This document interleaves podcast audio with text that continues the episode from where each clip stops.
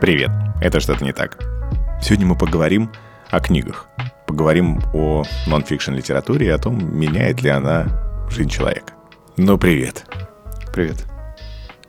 Ты когда сам себя представляешь, вот это самая сложная тема, понимаешь? Потому что у тебя так много активностей вокруг тебя, то ты говоришь, что ты «Привет, я Алексей, я...» Вот дальше. Да, сейчас, наверное, будет уже скромная версия. И эта скромная версия будет, наверное, все-таки опираться в блогер. Потому что раньше, когда э, я был значительно младше, мне хотелось свое эго через призму предпринимательства пропускать. Но когда ты живешь и видишь реально крутых предпринимателей, которые сделали, ну, сильно больше результат, то твое предпринимательство, оно меркнет. Поэтому я говорю сейчас больше блогер, книжный блогер, наверное, человек, который популизи... популяризирует, да. Делает там, популярным. Да, да, да, да. Я когда не могу сказать, я делаю да, популярным, да. Да, книги и нет отношения людей к книгам. То есть у меня даже есть какая-то цель. То есть для очень большого количества людей, я, кстати, очень схоже с тобой вот восприятие по предпринимательству, потому что я честно тоже говорю, что я предприниматель, но я понимаю, что я представляю себя, что я маркетолог. Угу. Потому что, глядя на действительно предпринимателей настоящих, я себя не могу сказать, что я к ним отношу. А, потому что, конечно, да, то есть с моей деятельностью связана предпринимательская деятельность, но, да. но, но это не в чистом плане, конечно, предпринимательства. А вот говоря про книги, это очень сложная тема. Я, конечно, с тобой хотел поговорить про нее, потому что книги в моей жизни а, занимают большую роль и важную роль. Но у меня есть внутреннее ощущение, что люди читают все меньше и меньше. И я кайфую от тех, кто говорит, что, слушай, я меняю отношение людей к книгам, и mm-hmm. я делаю так, что люди начинают любить не столько даже книги, сколько любить себя в момент чтения и себя после чтения. Да. И вот это я с тобой как раз и э, хотел обсудить. Но у меня сложилось ощущение такое, внимательно поизучав всю твою активность, и сколько у тебя суммарно сейчас вот аудитории, которые вокруг твоих медиа, вокруг блогерских, ну, вокруг тебя как медиа-персоны? Сейчас около трех миллионов. Около трех миллионов. Да. И это люди, так или иначе, большинству из которых интересны книги. Да, да. Это же вообще просто нереально, это же просто нонсенс. Не создается ли у тебя ощущение, что ты иногда читаешь книги за других людей? Хм. Я, знаешь, хотел как ответить. Я хотел ответить метафорой про зубную нить. Вот если кто-то из гостей э, знает, что нужно пользоваться зубной нитью, но при этом ей не пользуется. Вот есть таких людей, которые вот в марте мне будет 30 лет. Я, конечно же, давно слышал, что нужно пользоваться зубной нитью. Вот приходишь к стоматологу, да. который лечит тебе кариес, он говорит, что ты не пользуешься зубной нитью, это просто обязательно. И сначала ты отказываешься, тебе больно, не нравится, некомфортно все это делать.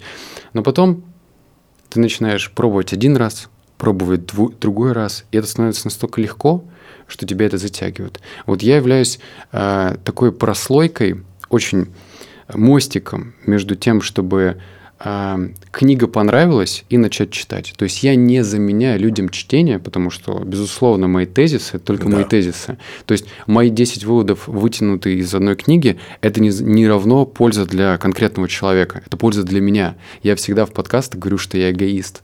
Я стараюсь вытягивать только то, что мне нравится, то, что меня цепляет. То есть я не вытягиваю из книг то, что, ну, как бы вроде полезно, но я это уже и так знаю, и я это применяю. То есть я стараюсь что-то новое, и это эгоистично.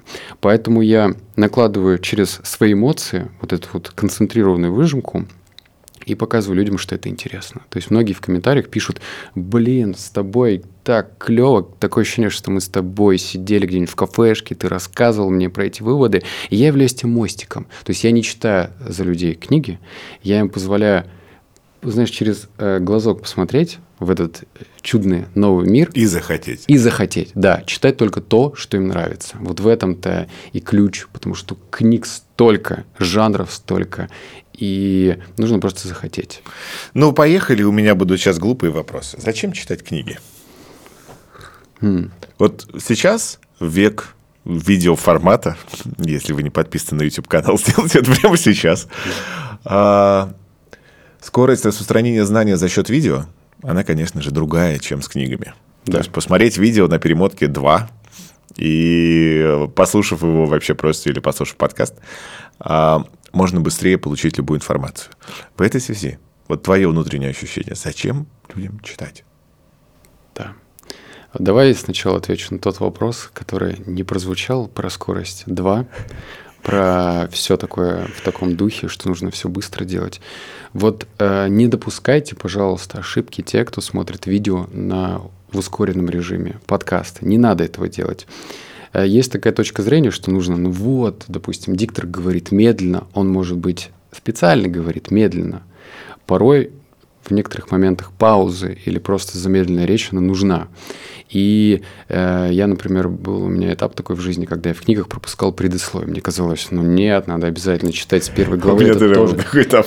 Да, это тоже ошибка. То есть, если предисловие стоит, то его нужно прочитать. Или введение какое-то. Не надо читать благодарности, да, там порой такая информация очень ну, личная, что ли. Вот.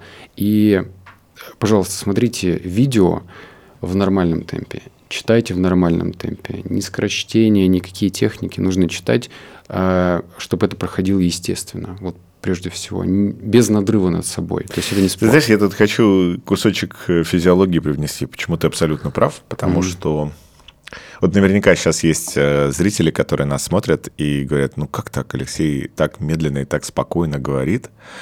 А, и это круто, потому что мы социальные животные, и мы синхронизируемся с другими людьми. И это доказано, что когда люди, в частности, э, человек один говорит спокойней, медленнее, расслабленнее, у тебя начинает тоже затормаживаться твоя mm-hmm. нервная система, и ты начинаешь успокаиваться. Ты начинаешь медленнее дышать, ты начинаешь дышать глубже, ты начинаешь говорить также медленно. Мы подстраиваемся под других людей. Да. Это не про НЛП, а про привычное отзеркаливание, потому что для нас, людей, это важно, иначе что мы не найдем общий язык друг с другом.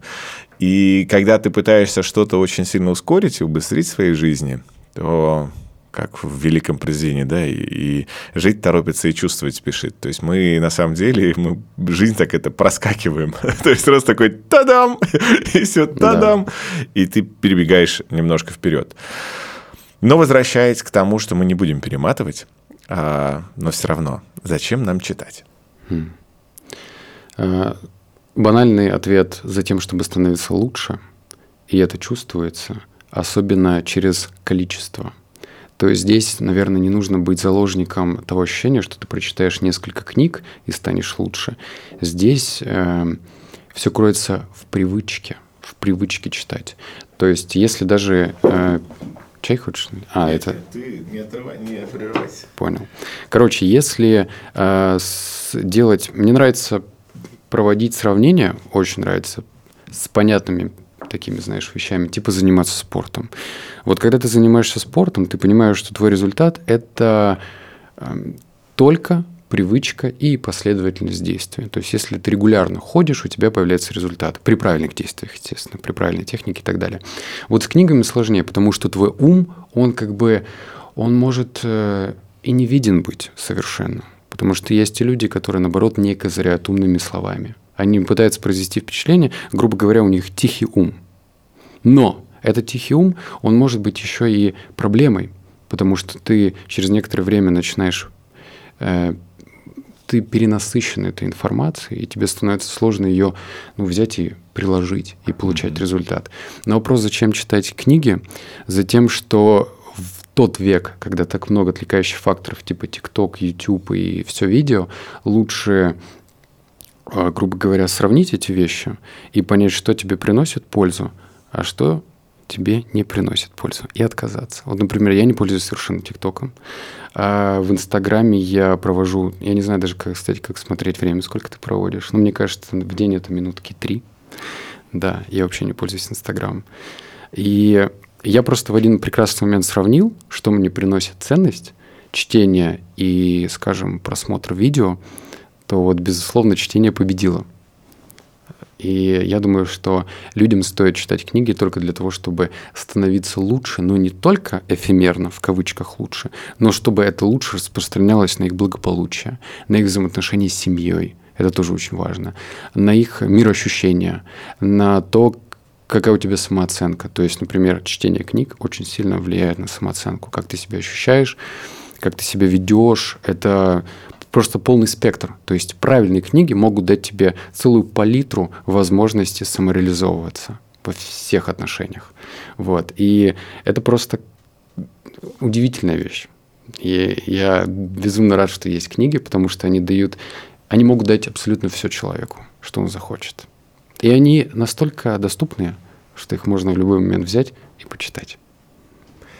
Ты сильно изменился вот до момента, когда ты начал читать, и вот как, каким ты был человеком?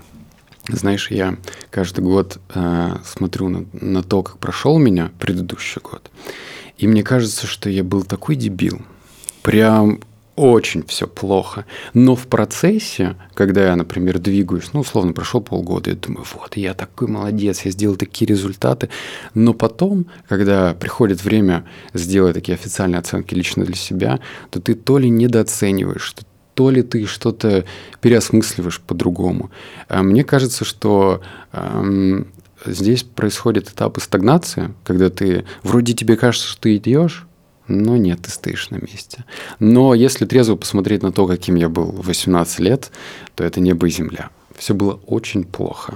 Я не драматизирую, но я рос в абсолютно нормальной семье. То есть здесь даже не надо без оскоков, там, не богатый, не бедный, ну, как у всех в регионе.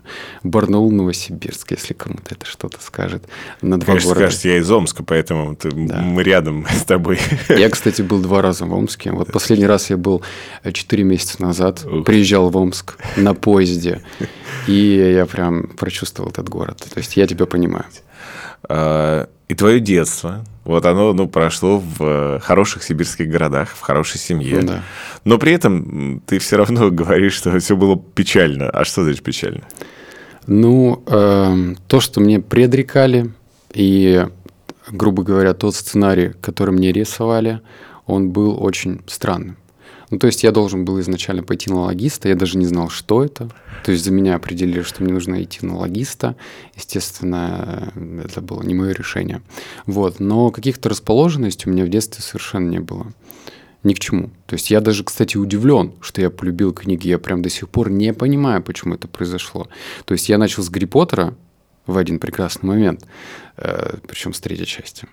И э, был момент, когда я читал за поем фантастику, а потом от этого отказался и перешел на такую литературу, которая делает человека лучше. Я, кстати, за это сейчас тоже топлю, что не стоит читать фантастику. О, сейчас э, в поговорим этом, на эту тему, да. В этом есть ловушка большая, mm-hmm. мало кто об этом понимает. Ну так вот, и у меня было все очень печально в жизни. То есть я был, там, работал за 14 тысяч в месяц, жил в прокуренной квартире, э, курил в однокомнатной в этой квартире, пил алкоголь, все было... То есть полезные привычки я — это были совершенно разные вещи. Игр, э, игромания, сериалозависимость, э, смотрел аниме, у меня был даже запойный период. Я вообще не понимаю, как это со мной. То есть было настолько всего плохого много, что... Кроме наркотиков, наверное, пожалуй. И а книги стали тем, знаешь, локомотивом, который меня потихонечку, поезд, он же как набирает скорость? По чуть-чуть, то есть чук-чук-чук-чук-чук, и едет. И вот он меня как будто бы вытащил. То есть по чуть-чуть, помаленечку э, я стал меняться. И именно благодаря книгам. То есть я могу сейчас трезво посмотреть на свою жизнь и не найти ничего другого, чтобы являлось основой моих изменений. То есть вот говорят, например, вторая половинка делает там э, мужчину тем, кем он является. Безусловно, я согласен. То есть женщина имеет неоценимый вклад. Но ты должен, ну, как бы выбрать, что конкретно. То есть женщина дает тебе, но не основное, видимо, ну, по моим ощущениям. И в моей картине мира вот именно книги стали той вещью, которую толкнули вперед меня. Ты сказал, что книги, которые делают лучше. Что да. это за книги, которые делают лучше? Вот если разобрать э, человека на определенный спектр, вот, э, скажем, есть самооценка, есть умение говорить, есть э, навык продаж, навык маркетинга, да, это все книги. То есть вот эти э, есть узкая литература, которая помогает человеку прокачать тот или иной навык. А есть книги, которые дают тебе иллюзию а, спокойствия. То есть фантастику читают далеко не, как мне кажется, знаешь, я последнее время вот раньше, когда я, например, участвовал в видео, я говорил, что э, без приставки мое личное мнение. И это обижало людей. Ну, то есть я понимаю, что я вообще не эксперт, я не дзен-мастер, я... Ну, вот как мне кажется, поэтому без обид. Я не хочу никого обидеть. Значит, фантастику читают, по моему мнению, не самые э, счастливые люди. Вот, очень мягкая такая, знаешь. То есть это желание забыться? Да, это желание уйти от реальности в тот мир, который более интересен, э, захватывающий. То есть я вот на это так смотрю. И там даже ну, это, это чувствуется. Вот так вот, если посмотреть, зачем люди читают фантастику? Потому что там здорово, там есть приключения, там нужно обязательно спасти кого-то. Там герой, который становится кем-то. Это та же проблема в онлайн-играх, например. То есть ты очень быстро можешь получить какой-то результат. Покормить и... дофаминовую систему. Да, да, да. Тык, тык, тык, тык, и все. Да, это же проблема и с порнозависимостью, и с сериалозависимостью. Вот, вот это вот проблема. И книги, которые правильные книги, они помогают тебе в нужный момент времени, вот ты смотришь на себя трезво и думаешь, вот я хочу вот эту часть прокачать, здоровье так называемое, например. Начинаешь изучать, становишься ты лучше только после того, когда ты принимаешь эту информацию на практике. Вот ты прочитал, что мясо вредно, подумал, вредно, не вредно, что за бред. Сначала, да, да, да ну, какая-то фигня это. Потом еще что-то прочитал, потом еще, еще, еще, потом думаешь, а попробую я пожить по этой новой информации. Живешь, смотришь на себя, как ты себя чувствуешь и делаешь выводы. Вот это такой правильный подход к жизни. Через книги. То есть не на веру воспринимаешь все из этого, а собираешь, грубо говоря, такой пул информации, пропускаешь через себя, смотришь на свои ощущения. Если это работает, значит, это сделает тебя лучше. Вот. Э, уверен, что тебя много-много раз спрашивали на эту тему, но меня тоже много раз просто спрашивали. Но вот твои топ-5... Книг? Не, не надо. Но сейчас будет по-особому. Да. Твои топ-5 книг, которые именно для тебя вот являются значимыми. Не для других людей, может быть, людям и не надо их читать. Именно для тебя являются значимыми, вот они под сердечком, и ты, может быть, даже не очень хочешь даже скрывать и говорить, что, слушай, ты знаешь, что вот mm. все-таки э, там, алхимик Паула Коэльо – это вот тема или еще что-то. Да, это очень сложно. Это, знаешь, вот такие вот вопросы конкретики. Они не, не то, что сложно. А это же в моменте. Ну, да. то есть это же на здесь и сейчас какие пять книг. Эм, Еще более того, что со временем этот топ, он тоже меняется. Конечно. Мне почему-то первое, не знаю почему, вспоминается Энтони Робинс «Разбуди в себе исполин». Не знаю почему. Ну вот вспоминается и все. Вот эта книга на меня повлияла очень серьезно. Мне еще понравилось... Э, для меня вот топ книг, он будет все-таки крутиться над личными метаморфозами. То есть даже не... Ну, давай. Ну, давай, хорошо. «Разбуди в себе исполина» мне, например, понравилось. Дальше мне понравилась книга «Квантовый воин» угу. э, и «Мирный воин». Вот пусть угу. сейчас будут именно эти книги. Они очень... Э, вот последние две... Нет, ладно, давай. «Мирный воин» — это сейчас будет самая легкая книга для тех людей, которые не читал.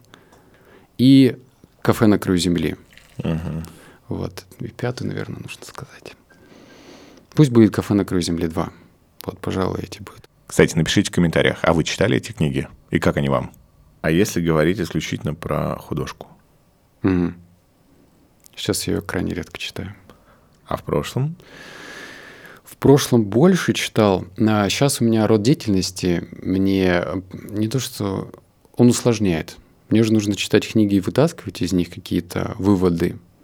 А но из художки вытаскивать выводы гораздо сложнее, потому что мало того, что вывод может растянуться на множество страниц, и когда я буду его зачитывать, это будет много времени, я буду сбиваться. Я же, кстати, подкаст одним дублем записываю вообще, стоя в одних трусах. Э, вот за 15 минут, как получилось, так и все в продакшн, как говорится. Без фильтров, без обработки. Круто. И художку озвучивать сложнее. Вот. А из последних э, художек, которые я в подкасте прочитал, это «Вечная жизнь», написанная Фредериком Берделем, фамилия фиг вы говоришь, который написал 99 франков. Да. Он написал... Бигбедер. Да, и вот «Вечную жизнь» я прочитал. Но опять же, это художка, которая закручена вокруг интересной, жизни, э, интересной темы для меня биохакинг. Чуть-чуть. То есть, вот. Э, художку я сейчас не читаю, но я чувствую, что мне нужно периодически почитывать.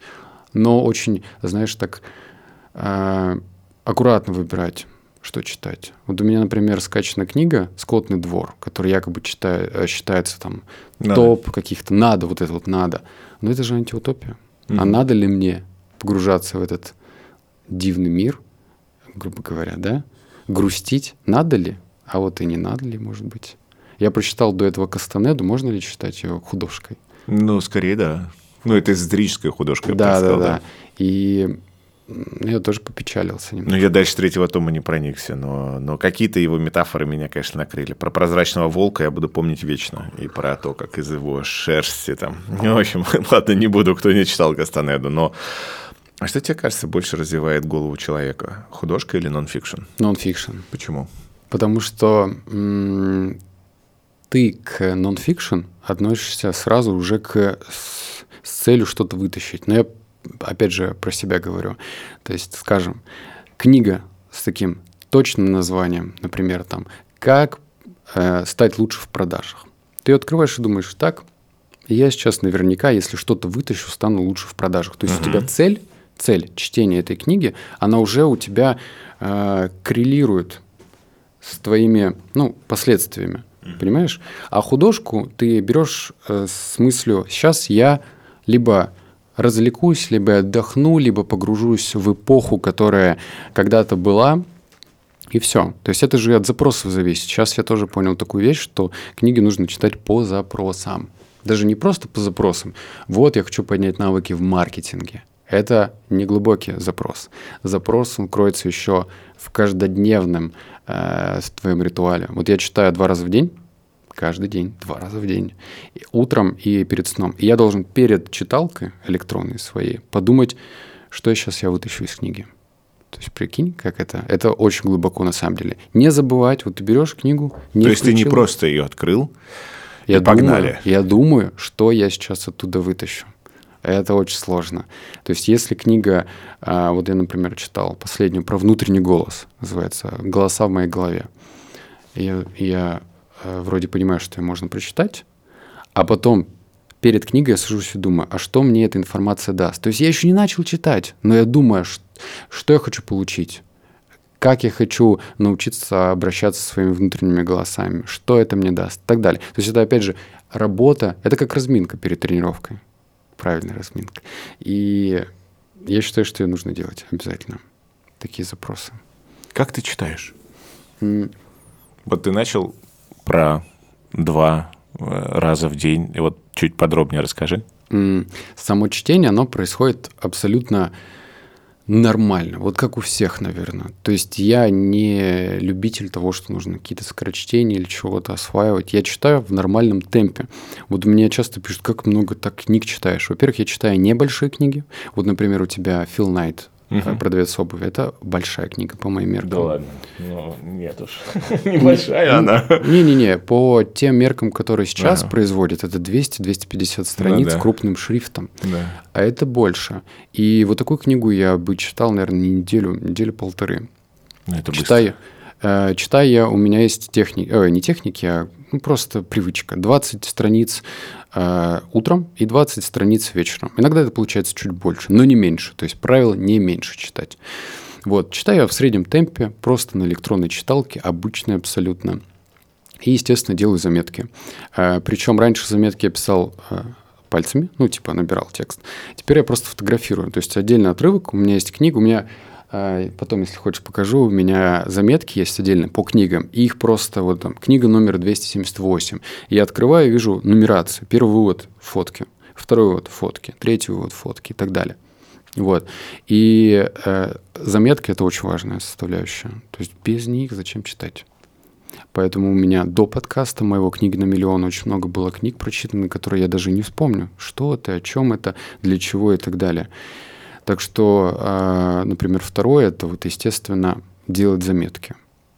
И сам подкаст — это тоже вытекающий пунктик, который я чувствую, что делает меня лучше. У меня, кстати, есть интересная, любопытная история по поводу подкаста. Давай. Значит, в 2018 году у меня есть лучший друг, и я интроверт и очень, э, как это, требовательный к слову «друг». То есть у меня и друзей-то я могу дво, двоих выделить, и то с натяжкой. И я им говорю, слушай, давай, ну дай совет. А, что лучше? Я вот только-только отписал свой блог, я же очень долго писал в блоге, mm-hmm. и что лучше? Вот я хочу книги, мне нравится, да? А что лучше делать в Телеграме? Писать текст или делать озвучку? Напомню, я вообще был очень далек от дикторства, то есть ничего меня не было. Он говорит, ну что, делай как проще, как легче, то есть пиши. Но в один момент я понял, я не знаю, как-то щелкнуло в голове, и я просто решил делать озвучку. И это не просто так говорю, а к тому, что это следующий вытекающий пунктик. Вот сначала ты прочитал, сделал заметки, потом ты прогоняешь эти заметки. Вот перед подкастом я сажусь вот так вот, заметки перечитываю. То есть э, я, например, прочитал книгу, прошла неделя, я уже забыл, как и множество людей забывают. Я перечитал заметки, мысленно их повторил в голове, потом я начинаю записывать и опять смотрю на заметки. То есть у меня контакт с информацией четыре раза. Вот, это очень важно. Но если ты хочешь выложить, и у меня есть еще один контакт. Это тоже очень крутая вещь. А, в один прекрасный момент, в 2021 году, у меня появился такой проект, Книгли называется, для себя, прежде всего, для души. Я подумал, а мне неудобно свои заметки смотреть. И у нас есть сайт, в котором те же самые выжимки идут в тексте. И я каждый день, вот у меня есть привычка такая, офигенная привычка, а, я открываю одну книгу, она у меня есть, например, а, скажем, «Кафе на краю земли», про которое я сказал, и в один день я читаю один вывод. То есть ни больше, ни меньше. Это может быть маленький абзац, три предложения. Я просто беру, читаю три предложения и сижу вот так. Потом убираю телефон. И все, ни больше, ни меньше. То есть итого пять контактов с информацией идет, которая меня впечатлила. А, еще я переслушиваю свой подкаст. Шестая, шестой контакт. Ты слушаешь свой подкаст? Да. Представь. Вот это геройство. Нет, вот я, вот про, я, я очень не могу как раз слушать, смотреть. Э, даже когда мне говорят, смотреть интервью, для меня это боль. Мне тоже так было.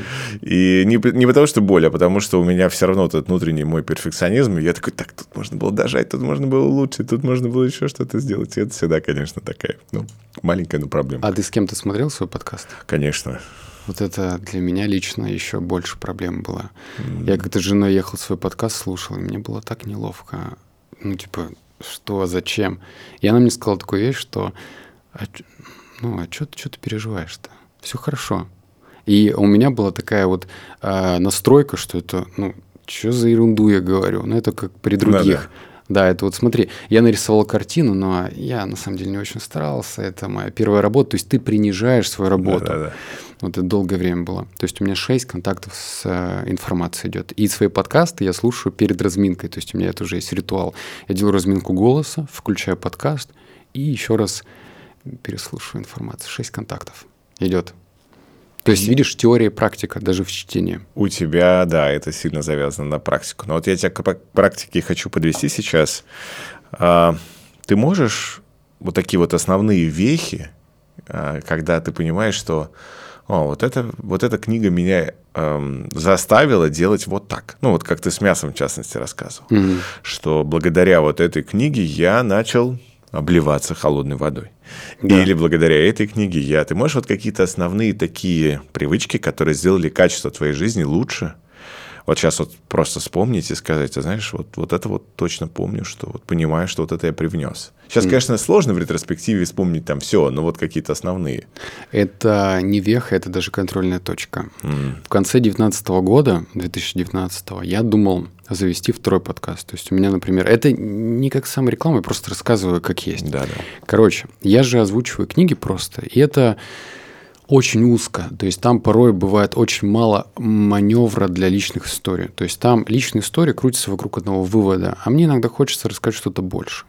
И я подумал, блин, что я могу сделать, что я могу сделать, что я могу сделать. И в один прекрасный момент мне пришло осознание, что нужно практику делать практику. Ну, то есть, когда я не просто прочитал выводы, а вокруг одного вывода разворачиваю так историю, что я прям ее э, под микроскопом разбираю. Вот, например, привычка про обливание холодной водой. Вот у меня есть, например, отдельный подкаст, где я изучаю на себе сначала информацию в интернете, прочитал, посмотрел, проверил. Вот ты, например, слышал такую инфу про обливание, что 30 секунд, когда ты стоишь под холодной водой, равно, если ты э, стоишь под этой же холодной водой, например, 90 секунд. То есть в три раза больше. Равно по ощущениям, по выбросу эндорфинов, по твоей закалке. Я когда это узнал, я подумал, да, ну, ну как, как это может быть? А вот так вот. И вот ты изучаешь, изучаешь привычку еще глубже, а потом ее используешь на практике и рассказываешь про это. Вот у тебя в, в книгах, ой, в, под, в Телеграме э, Татьяна Мужицкая, по-моему, да, ты про нее писал? Да, да. Я слушал с нее подкаст и взял от нее привычку одну, офигенную привычку. Она звучит весьма странно, но она точно того стоит. Вот вообще ни капли не стоит заморачиваться. Я сейчас вот рассказываю. Привычка. Она в одном подкасте, не буду называть название подкаста, рассказывает, что когда она наливает кофе, она туда что-то шепчет. Я подумал, так, секунду, что это за бабкины советы? Ну, это нашепчу я да, туда да, что-то. Да, да, наговорю. Да, наговорю. И я такое сначала отрицание. Что вообще заговаривать? Да кто? Ну, бред какой-то. А потом я подумал, что я же чай наливаю. Каждый день я наливаю чай. И что мне мешает? Не, не в прямом смысле там что-то себе на, на, накидать. Но да, в процессе, да. пока я, а, допустим, бросаю туда травки определенные, наливаю чай, это же процесс. Что мне мешает? Добавить какой-то внутренний настрой, что я условно в этот чай что-то вкладываю вкладываю. И это офигительная привычка. То есть люди у нас пьют кофе, чай ежедневно. А что если ты в процессе э, приготовления напитка будешь что туда вкладывать? Вот мы про Кастанеду сказали, если ты помнишь, у шаманов у них обязательный ритуал перед тем, как ты, допустим, траву э, отрываешь, ты должен с намерением это сделать. Почему мы не можем это намерение использовать в обычных ритуалах? Мне кажется, сейчас самое хорошее время подписаться на канал и поставить лайк этому видео. А еще лучше написать что-то в комментариях. Говоря про э, замечательную Татьяну Мужицкую, я, мне, знаешь, у нее очень понравилась другая привычка. О том, что люди не умеют правильно мечтать. Ну, там это подробно у нее рассмотрено в целом, как научиться mm-hmm. адекватно и хорошо мечтать. Мне понравилось у нее другое, что ты когда мечту какую-то вот сформулировал, обязательно к ней добавь фразу или там «хочу», сказал про себя. Обязательно добавь в концу, чтобы это было э, легко и радостно. А-а-а. Потому что очень часто люди, когда говорят «хочу миллион долларов», он тебе достается, но достается через такие потери в жизни и через такой труд, что в итоге он, он тебя убивает, этот миллион долларов просто. Да. А вот легко и радостно. Офигительно. И то есть, потому что, он говорит, есть люди, которые там, э, там, хочу мужа, все, легко и радостно добавляй, потому что иначе ты приобретешь такого тирана, ну ты хотела мужа, да, получай. Да. Мы не можем, ну то есть формулировать, но очень важно себя настраивать на то, что то, что ты хочешь настраивать. Это, конечно, понятно, что это там часть аутотренинга и в, целом э, аффирмации, но э, почему нет? Наше подсознание, ну, и об этом ты читал много книг, я уверен. Ты, в частности, там, «Квантового воина» коснулся. Я не читал «Мирного воина», я читал э, «Квантового», э, но о том, что действительно подсознание наше, оно такое, как пылесос, и оно собирает абсолютно все, и этим руководствуется, и мы не всегда даже можем это понять, э, как оно с нами работает. Но это вот действительно интересная штука, двигай угу. чашку. Так вот, не спрыгивай. Да. Привычки. Какие ты бы мог назвать? Um я сейчас, знаешь, что обратил внимание? Что мне очень нравится такой термин тюнинг. То есть это тюнингованные привычки. Это те маленькие мимолетные изменения, которые усиливают привычку. Очень мимолетные. Но они могут быть таким, знаешь, существенными улучшениями. Просто этому не придает значения. например, аффирмация, да? Вот ты слышал, что аффирмация — это хорошо, некоторые говорят, что это бред полный, неважно. Например, если ты используешь аффирмацию, а как ее правильно использовать? И я тут недавно узнал... Так же, как и медитация. А вот, не, не совсем верно. Нужно подбирать правильное время. Это не эзотерические термины, типа на полную луну или там что-то еще, или там тебе по фэншую сесть в угол нужно. Нет, нифига. Я узнал информацию про тета-волны, дельта-волны, альфа-волны и так далее. И оказывается, что лучше всего занимается аффирмацией в процессе пробуждения. То есть смотри, у меня распорядок был какой. Я просыпался, Шел сразу чистить зубы, пил воду, кормил котов, ну, в общем, ерундой, допустим. А это не ерунда, кормить котов. Ты сейчас просто... Сейчас на этом можно остановить подкаст. В смысле кормить котов? Ерунда. Виду... Зубы чистить ерунда. Котов кормить не ерунда. Да. И... Видишь, я с котом пришел. Я понял. Ну, короче, это те вещи, которые могут немножко подождать. И мы же не просто так себя первые 15 минут чувствуем немножко расслабленно, э, такими полуспящими. И вот в этот момент, в этот момент, когда только проснулся, лучше заниматься аффирмацией. Представь. Вот я об этом узнаю и думаю, так, а что мне мешает чуть-чуть распорядок дня свой передвинуть, поменять и, грубо говоря, заниматься аффирмацией. Вот я проснулся, встал, и я сразу это делал. Ну, правда, выпил пару глотков воды. Что тебе дают аффирмации? Мне? Ага. Во-первых, результат.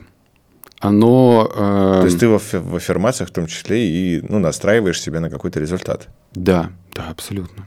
Числовой, внутренний. То есть я проговариваю то, что для меня обязательно важно и нужно. Я бы в это не верил э, до тех моментов, пока не начал получать результаты. А, ну, кстати, про утренние часы в другом ключе, но мне очень понравился совет от Марины Мелия, когда она сказала, что, пожалуйста, не делайте первые 30 минут ничего с гаджетами и потреблением информации. Потому что первые 30 минут после пробуждения у нас, э, ну, мозг так устроен, что у mm-hmm. нас мы Восприимчивы. Все, все фильтры, да, сняты, мы гипервосприимчивы, и любая негативная информация в том числе, она сразу же идет в наше бессознательное, и мы весь день потом ходим и думаем о, о чем-то негативном, что прочитали с утреца. Да. И поэтому вот эти первые 30 минут я постарался себя, по крайней мере, от этого э, отградить. Аффирмации. Угу. Ты обливаешься холодной водой? Я не обливаюсь, я просто уже стою под холодным душем. Прям Вообще. вот стоишь? Я моюсь под ним. И я... сколько ты? Ну, то есть, прям вот моешься, то есть full time, то есть не, не, не без контрастирования, просто вот так. А раньше начинал с контрастного душа, а потом пришел к тому, что мне просто приятнее только холодной водой. Вот я прям по максимуму вытягиваю. Ты вот знаешь, что в Новосибирске ты завтра летишь минус 30? Да. Ты готов там я мыться тоже от холодным душем? А, в теплых странах, вот э, я, получается, два месяца назад в Африке был, и я пытался там под холодной водой мыться. Ну, там холодная ну, вода – это тепленькая. Да, это да, тепленькая да. вода, и я прям скучал по этому процессу. Я обожаю это делать. Это стало моей привычкой. Причем, знаешь, вот я заметил, что сопротивление, которое было до то есть смотри, я, допустим, записал 50 выпусков про привычки и ничего не говорил про ледяной душ. Конечно, я знал про это, что это полезно. Конечно, я знал, что это там, ну, куча своих плюсов есть. Хотя я слушал один подкаст, и там врач говорит, а это вообще-то не полезно. Я такой, что? Ну... Короче, моя картина мира начала опять трястись. Я подумал, ну ладно, так оставим. К вопросу про ледяной душ. И очень много сопротивления было. То есть я сопротивлялся, сопротивлялся, сопротивлялся. А потом, когда я прошел этот барьер, я полюбил это. Я полюбил, и каждый день я это делаю. Ну, это как с гвоздями. Вот у меня да. такая история про сопротивление. Это с гвоздями. Я тоже на них стою. Да, то есть вот когда ты сопротивляешься гвоздям, и ты такой, то, конечно, стоять становится вдвойне невозможно. То есть ты просто и, и, и ощущаешь это время, и, и, и все совсем по-другому. Медитация. Да. Ты медитируешь? Пять лет. А, расскажи про свой опыт в двух словах медитации. Мой опыт такой, что э, я, кстати, интересную вещь подчеркнул.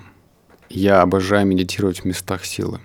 Я это понял, и это очень сильно меняет многое. Я как-то был в Армении, кто слышал, там есть озеро Сиван – и там есть э, храм, который стоит вот на, на этом озере, он на пригорке таком, горой это сложно назвать, но, в общем, высоко. И там я нашел такое место для медитации на камне. И я медитировал, такое ощущение, что что-то со мной происходило. Вот прям физически, психологически, на всех э, уровнях я чувствовал медитацию иначе. Во-первых, я открыл для себя место силы, что ты в определенных моментах можешь медитировать иначе. Во-вторых, сама медитация у меня обычная абсолютно, то есть без каких-то там э, выкрутасов. Я все время пытаюсь достать эти выкрутасы. Вот я слушал подкасты, значит, монаха, и он мне не дает каких-то инфы. Там читал книгу про Далай-ламу. нету, я не могу вытянуть такую что-то. Я делаю очень простую медитацию, но, как мне кажется, она очень действенная, потому что у меня, э, я был раньше агрессивным человеком, и чуть-чуть это работает, я чувствую. То есть меня раньше какие-то вещи, пробки, я еду, не могу проехать, меня это жестко доставало. Вот. А я чувствую, что есть изменения. Они не кардинальные такие, я не стал сверхчеловеком, но они есть. И мне не нравится. Причем я, э, знаешь, э, знаешь, начинал с 10 минут. 10 минут, потом... А сейчас? 17 минут. О. Я по одной минутке добавляю только тогда, когда чувствую. То есть 11 минут, там 12 минут. То есть на протяжении 5 лет к 17 минут, то есть к дополнительным 7 минутам я шел 5 лет. А пробовал ли ты когда-нибудь помедитировать больше часа? Никогда не пробовал. Вот это я тебе хочу поделиться, что это вообще другой опыт. Да? Но есть одна сложность. Я не представляю, как люди ездят на там, больш, большие да, випасаны и как они там проводят много времени. Потому что я вот один раз был в медитации полтора часа, а потом ты говорить ни с кем не хочешь, видеть никого не хочешь. Это очень интересное ощущение. Ну, то есть ты mm. настолько переключаешься на все. Это, это вот ну, несравнимое ощущение. И я хочу сделать большой выпуск, посвященный медитации. И сейчас готовлюсь и читаю много информации на этот счет. И очень многие эксперты говорят о том, что 10 минут это не происходит процесс медитации именно с точки зрения процесса перестроения мозга. Mm-hmm. То есть медитация как раз начинает... 10 минут это процесс расслабления а именно истинная медитация начинается после 10 минут. То mm. есть и вот формально, что там у тебя вот в 17 минутах да. Э, самые качественные это типа 7. И я не знаю, насколько это опять же правда, то есть это то, что, mm-hmm. то, что я в рамках сейчас исследования просто вот э, прочитал, и мне это очень любопытно стало, и поэтому буду с этой темой дальше разбираться, почему я тебе и задал этот вопрос, что прям очень-очень любопытно. А, я только еще, знаешь, что добавлю? Примерно три месяца назад я еще добавил к технике медитации правильное дыхание. То есть я дышал неправильно, как хотелось бы. А если коротко, это просто ты дышишь одновременно и животом, и грудью. То есть начинаешь с живота, округляешь его, и грудь. Глубокие вздохи, например, на три счета. Задержка дыхания и на четыре счета выдыхания. Ну, там твое... самое главное дольше выдыхать. Да, да, да. То есть до этого поверхностно все было. Вот это вот, ну, просто переключение с симпатики на парасимпатику, оно как раз за счет глубокого выдоха осуществляется. И это, конечно, супер важная штука для, для большинства людей. Вот это тюнинг. Чтобы успокоиться, чтобы максимально. Зубная нить. Да. А, зубная нить. Вот. Начал с двух раз в неделю, даже записал об этом подкаст, начал чувствовать себя гордым, а потом затянул, каждый день это делаю теперь. Прикинь, вот как это работает. Я отрицал, ненавидел это, потому что у меня десна кровоточили, не нравилось. Все зеркало потом в этих да. фрашмаке в этом. Да. А потом приучился, и все, и как-то понеслось. То есть, видишь, сопротивление. Это удивительно. Вот тебе кажется, что ты познал истину, сопротивление. Но каждая новая привычка, которая вызывает сопротивление, она и отпугивает. Какими ценностями ты живешь? Сейчас? Угу. Блин, сложный опять вопрос. А, ценностями, ценностями. Ну вот что для тебя по-настоящему важно, и ты понимаешь, что это наполняет тебя смыслами, все твои деятельность смыслами? Свободой. Свободой такой, что не в прямом смысле политическая свобода, а свобода в том, что я, я реально делаю, что я хочу. Вот mm-hmm. серьезно, что я хочу, я делаю. И э, это интересно изначально допускать эту свободу, потому что это тоже страшно. Вот кто-то может приехать в Амстердам, например, и условно не попробовать ту свободу, которая там является свободой. И считать, что... Глупцы! Да. Хочется воскликнуть. Как можно приехать в Амстердам и, и не воспользоваться этой прекрасной свободой? Да, это, кстати, является оттенком свободы. Потому что я как-то в одном подкасте очень долго сомневался, стоит ли мне раскрывать тему, например, грибов. Вот просто думал, стоит, не стоит, а это же будет осуждать, а это же в нашем обществе не принято. И рассказал, это является свободой, является свободой. То есть вот такие вот моменты, но свобода тоже должна быть в рамках дозволенного. То есть, естественно. Когда ты делаешь то, что хочешь, но при этом понимаешь, что это не вредит людям окружающим. Вот это ценность, кстати, ценность хорошая. Когда ты делаешь э, жизнь других людей лучше. Я был раньше эгоистом, а сейчас вот я, например, ну мне нужно жена, дети, не хотел дети сказать, ребенок, теща. То есть нужно все это... А почему дети хотел сказать? Ну, это, ну, дети, это в смысле термин такой, дети. Ага. Такая история. И когда ты делаешь жизнь близких людей тебе лучше, это тоже является ценностью. Вы с женой вместе путешествуете? А мы в 60 стран посетили вместе, а сейчас э, мы делаем так, что она с тещей, например, путешествует с ребенком, потому что я не люблю, я один путешествую. Полтора года я один путешествовал. В Бразилии был один, где считается опасной страной. Полмесяца прожил совершенно спокойно. Вот, ну, я соскучился по этому моменту, когда с женой можно путешествовать. А, вот такие раздельные путешествия. И то есть, ну, подожди, получается, что вы не очень много времени проводите вместе. Ну, как сказать? Ну да, можно и так сказать. Мы, я же работаю из дома, поэтому Ну да. так-то можно сказать, что много времени. А. Я делаю перерывы еще. Более того, я работаю с сетами. То есть 15 минут я каждый выхожу, хватаю ребенка, таскаю, кидаю, верчу и так далее. То есть я провожу время. Вот, то есть у меня... ну, я по 40 минут сижу, э, встаю и с семьей провожу время. А, и- и- э, Путешествия поодиночке, они усиливают ваши отношения? Офигенно. Это не только отношения усиливает, это и себя усиливает. Это очень первое время страшно, сложно, но это делает тебя сильнее. Я первую страну, которую поехал один, выбрал легкую, ну, условно легкую. У меня же английский очень... Да никакой у меня английский. Там первую страну, которую я поехал один, это была Сербия. Я подумал, ну, наверное, там будет нормально. Вот. Хотя в Сербии я был до этого. А потом я начал выбирать страны посложнее, один, и это офигеть. Это какая-то школа жизни. Мгм. Когда ты через одиночество постигаешь себя и узнаешь себя с разных сторон. А, Я же и общаюсь мало в путешествиях. То есть ты все время зациклен внутри себя. Ты просто картинки меняются, и у тебя интересные мысли посещают все время. Идеи какие-то, инсайты своеобразные. Не, хотя не все время. Бывают такие моменты, когда ты грустишь, потому что тебе не с кем это разделить. Но метаморфозы точно происходят, когда ты один путешествуешь. Я не любитель, кстати, и, опять же, не хочу никого обидеть, но не стоит путешествовать компаниями, потому что в компаниях, там, 4 человека, ты очень много времени уделяешь Да, людям. это хана. Вот. Лучше вот максимум там семья. А один это совершенно другой опыт. Это офигеть. Это вообще все меняет. Путешествие в одиночку. Базовый город у тебя Новосибирск. Новосибирск. Перевалочный пункт. Ну, в Новосибирске есть международный аэропорт, удобно. Можно не всегда через Москву летать. Или, Кстати, да. что можно хотя бы, по крайней мере, тоже в... Я показал сейчас в другую Да. сторону, да, туда, на одну сторону азиатского региона можно точно. Ты знаешь, до ковида у нас был прямой рейс Гонконг, Токио.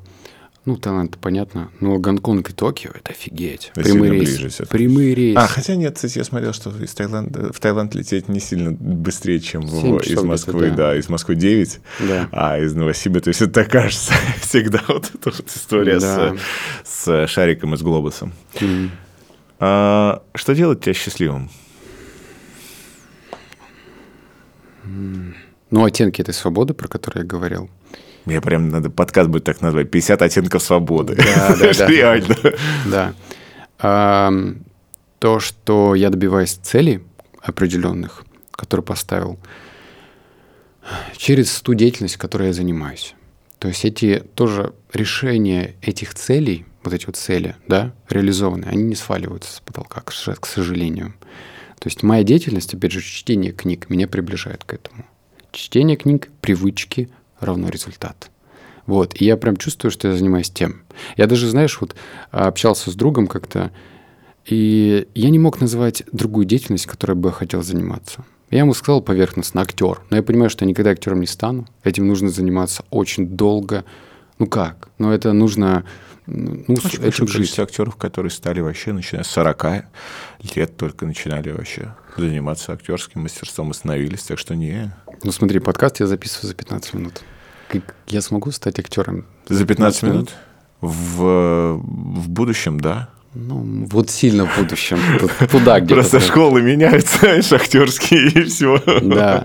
То есть я даже не мог найти какую-то деятельность другую, которая бы, э, которой бы я хотел заниматься. То есть я по факту занимаюсь тем делом, которое делает меня счастливым. Вот, пожалуй.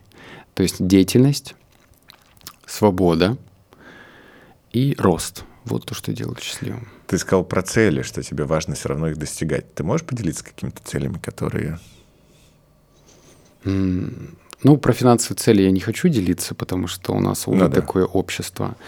А, у нас общество, которое осудит любую цифру, которую ты скажешь. Ну, ну, то есть кто-то скажет, о, фигня, очень мало. Кто-то скажет, офигеть, вот он зажрался. Так что, можно было на этом, на этой ерунде можно было зарабатывать такие деньги? Поэтому в любом случае осудят любую цифру, реально. Кстати, у нас средняя месячная в Новосибирске это 30 тысяч рублей. Да. На секунду. В Новосибирске, в, в Омске меньше, я знаю. И, то есть это, конечно, такая история, да. И, и, и это очень печально и очень грустно. Угу. А в плане финансовых целей у меня же еще есть бик на минимализм, и я как-то в один момент подумал, а что хочу? И не так много вещей нашел материальных, которых я реально хочу. То есть э, я единственное, что серьезно очень хочу, это переехать в другую страну. Вот. И, скорее всего, к лету я уже это дело реализую. Ну, не так далеко, я хочу в Ригу переехать. Вот. А изменения вот на физическом уровне и на умственном уровне, которое тоже является целью, кстати говоря. Когда ты меняешься, чувствуешь, что ты меняешься, когда ты внедряешь новую привычку, это тоже элементы счастья. Если эта привычка у тебя устаканивается. Я знаешь, как долго боролся с тем, чтобы вставать по будильнику, казалось бы. То есть я из тех людей, которые переставлял будильник по пять раз. А потом мог его как-то так странно переставить и случайно уснуть. А потом просыпался и ненавидел себя за это, потому что, ну, опять полдня проспал. А когда ты научился с этим работать, и я сплю по 7 часов теперь, не 8, как принято. Это, кстати, тоже вот такая инфа про 8 часов. Это... Ну, она индивидуальна. Да, у она от многих свой, факторов зависит. У каждого свой график, и здесь еще, опять же, то есть я бы сказал, что это зависит больше от числа фаз сна, которые тебе нужны для того, чтобы восстановиться. И от питания, и, от циклов. Фу, однозначно, да. Да, и вот э, когда я научился это делать, я почувствовал себя счастливым тоже. Это же офигенно, круто. То есть представь, я с этим боролся 28 лет, а потом взял и научился пользоваться этим. Это класс. Цели? Ты имеешь в виду какие цели? Да, что? да, да. Ну, цель с переездом, естественно. Это если из финансовых таких вопросов. Нет, и публичные. Публичные. Куда Вер... ты развиваешься? Куда ты живешь? Ну, наверное, я хочу вторую книгу, чтобы она стала более успешной и, и интересной. И ты сейчас про это еще отдельно спрошу. Да. Сначала была цифра в Телеграме. Я хотел сильно большой блог. Миллион. Вот, да, вот я не знаю. Ну, миллион. скоро будет, мне кажется, у тебя. Ты знаешь, Телеграм — это очень странная площадка. Туда там 600 там тысяч у меня. Да, то есть надо 400. И сейчас вот эта цифра в количестве, она немножко отошла на второй фон. 703. 703, я думал 600. Не, книги на миллион? 700? 703. А, значит 300 тысяч. Всего 300 тысяч. Я говорю, да. скоро будет. Ну вот нужны ли мне эти 300 тысяч, тоже непонятно. Если это будут твои люди, то нужны. Да, а я э, интроверт, я не люблю, когда ко мне подходит. У меня, как ты думаешь, почему аватарка да, стоит у тебя аватар такая, да. Меня одно время узнавали, и я очень... Мне не нравится, когда меня узнают. Э, у тебя искаженная такая ярмарка тщеславия.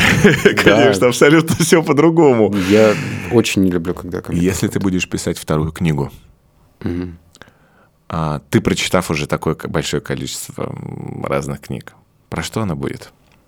Это тоже будет... Я, я не знаю, есть ли такой жанр вообще. Вот есть, говорят, бизнес-романы, но это не совсем верное определение. Роман это что? Это про любовь? Ну, скорее есть другое, есть индустриальный роман. Не бизнес-роман, а это все-таки называется да. индустриальный роман. Вот мне нравится писать э, на стыке художественной литературы и стык саморазвития. Ну, типа цель, да? Да, да, да. Но не бизнес. То есть мне не нравится оперировать какими-то вот как э, книга «Цель» как раз. Да. Она же больше про бизнес, Она про больше про бизнес, но она да. все равно через призму жанра э, э, романа написано. То есть это все равно не, не, не чистый нонфикшн. Да, вот э, чтобы понять, что мне нравится, это вот книга «Кафе на краю земли». Угу. Она очень легкая, она очень понятная, и она очень о главных ценностях. То же самое «Мирный воин».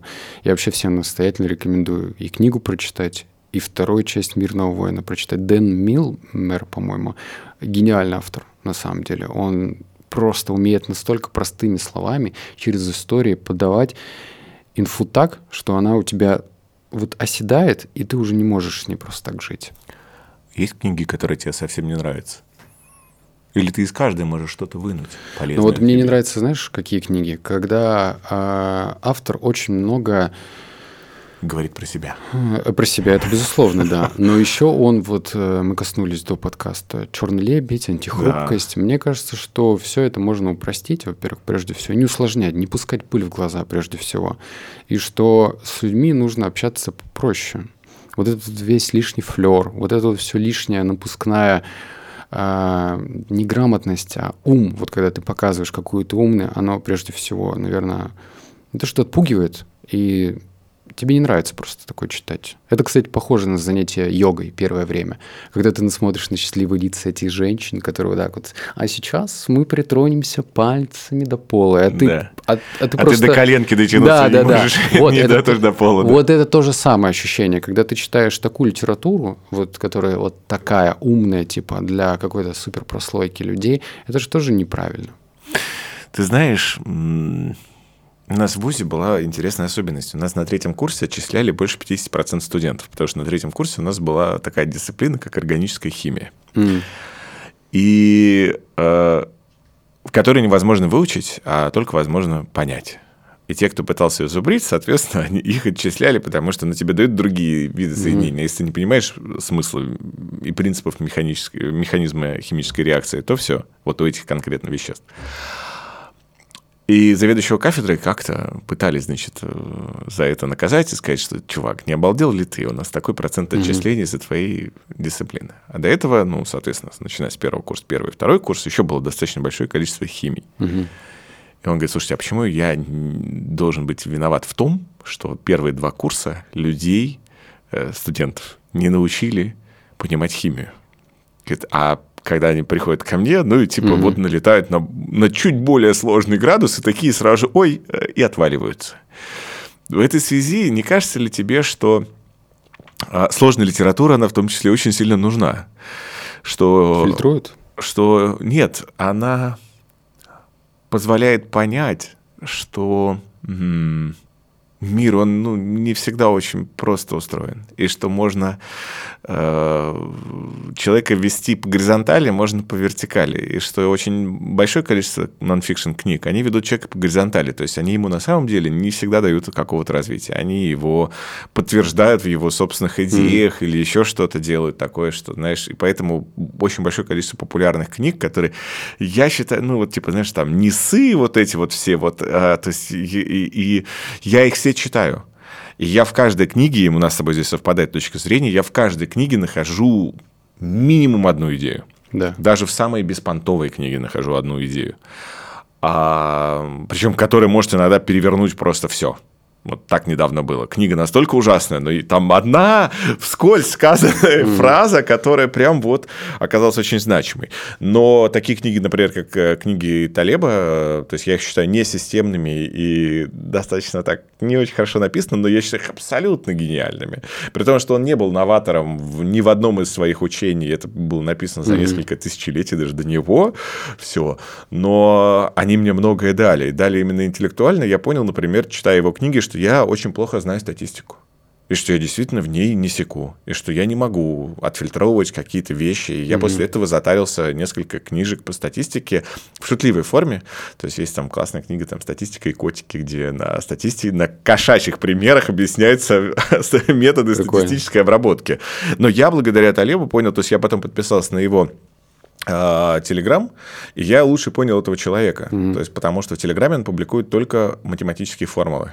И только э, в Телеграме, в Твиттере. А, угу. И он публикует в Твиттере у себя только, то есть его весь аккаунт это типа решение математических задач на mm-hmm. стыке как раз антихрупкости и, и, и, и всего того, вот о чем он говорит. Да. И я понял, что ну чувак просто умный, и он не очень хочет делать скидку.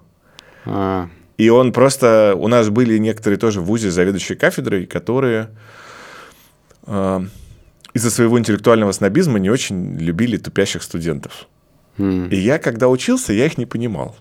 И думал, ну как так можно? Ну ты же должен учить, ну ты же вот должен... А потом, когда ты понимаешь, что у тебя студент на шестом курсе, который не знает азбуку, условно говоря, да. сидит, и, и, и ты в этот момент, конечно, хочешь сказать ему, твою мать, не охренел ли ты часом вообще? Ты же, ты... Вот. И, и, и в этой связи э, мне кажется, что было бы, конечно, хорошо, если бы м- сложные книги, они тоже существовали. И я стараюсь читать, наверное, в процентовке это 80 на 20 спасибо Парето, да, то есть угу. я 80 книги, которые не могу назвать очень сложными. И вот ты про фантастику сказал, и отчасти это я свой согласен абсолютно. Но вот сейчас у меня период, когда я слушаю э, Дюну, и mm. что-то ну, на четвертой, вот на четвертой книге для меня она стала сдуваться. То есть, но я влюбился в абсолютно. Посмотрев фильм, я такой, надо почитать. И я понял, что насколько mm почитать дефис послушать. И э, вот сейчас слушаю ее, понимаю, насколько это гениальная абсолютно штука с точки зрения того, что с, ну, с описания людей. И тут тоже можно вынуть какие-то потрясающие идеи. А, но при этом, конечно, вот все-таки мне хотелось бы, чтобы 20% интеллектуально сложных книг, через которые нужно пробираться, и которые не нужно принимать, и, и, и которые бывают сложноваты, они все-таки оставались. Угу. Поэтому я иногда за интеллектуальный снобизм. Такое всегда будет. За то, чтобы, знаешь, оставались те, кто все-таки интеллектуально это будет делать. Ну так вот, про что будет твоя книга, если прям вот про что? По формату определились. А, вот первая книга у меня была про интуицию. Да. И я пытался ее раскрыть, эту тему, то вторая тема у меня будет про случаи, как некоторые случаи влияют на те или иные события. Это не про интуицию. Это тоже очень э, глубоко, если ковырнуть. Что такое случай? Вот если бы я тебе, например, в Телеграме не написал, это ну, что же дело случая? Дело случая абсолютно. Можно сидеть гордо и думать, вот когда же меня, наконец, Юрий Дудь в подкаст пригласит? а можно, допустим, какими-то окольными путями, что-то, чтобы что-то случилось. То есть много есть, знаешь, разных факторов, на которые ты можешь повлиять, а на которые не можешь, но они почему-то происходят. И вот так вот, если размышлять, очень много а, ответвлений, цепочек, событий, сюжетных линий происходит. Более того, я примерно написал 15 глав, а потом, когда опять куда-то начал уезжать, я начал забывать, о чем я писал. Мне стало стыдно. Мне, я думаю, что мне нужно перечитать. Я же первую книгу за 28 дней написал. Просто 28 дней писал, и все. И вторая также идет легко, но я начал забывать, поэтому я отложил немножко эту идею. Но мне нравится а, рассматривать случаи, это важно как, что у нас происходит в жизни. Это, это же касается вообще всех случаев. И вот если помочь, посмотреть, переоценить случаи, то это очень сильно может помочь людям. Очень сильно может помочь людям. А, куда ты живешь? В какую сторону? Вот ответь так, как ты считаешь это нужно. В сторону светлого будущего. Коммунизма. Ну да, еще скажи коммунизма. Как бы ты сказал, куда ты действительно живешь? В сторону познания себя. Вот я бы так ответил. Потому что все мы эгоисты. Если я начал бы сейчас э, размышлять на, на сторону того, что некоторые бизнес-лидеры говорят, вот у нас задача изменить мир, то это не очень-то, наверное, может быть, это романтично звучит, и это правильно звучит для пиар-службы, но все-таки все опирается сначала в себя. Сделай себя сначала достойным человеком, и другие будут смотреть на тебя и что-то, возможно, позаимствует. Вот я хочу сделать с таким человеком, который э, вот прям будет себя бить пяткой в грудь и говорить, вот это я смог сделать. И это я сделаю. Вот. Спасибо тебе огромное. А, это очень душевный разговор получился. И Конечно, знаешь, всегда с, э, с интровертами говорить непросто, потому что, потому что многое остается за кадром, и все равно, и это очень, конечно, любопытно, но мне как раз хотелось, почему я так и построил, мне хотелось чуть больше показать тебя, попытаться хотя бы показать тебя как человека, mm-hmm. и чем ты живешь. Вот это вот было главное. И, и, и через твою призму, чтобы это был такой разговор больше про, про человеческое, ну, про тебя. Угу. И ты, конечно, очень мало транслируешь каких-то вещей, связанных с э, тем, что у тебя прям вот там вот внутри по-настоящему. И это круто тоже, на самом деле. Спасибо, что досмотрели до конца. Подписывайтесь, ставьте лайки и до новых встреч.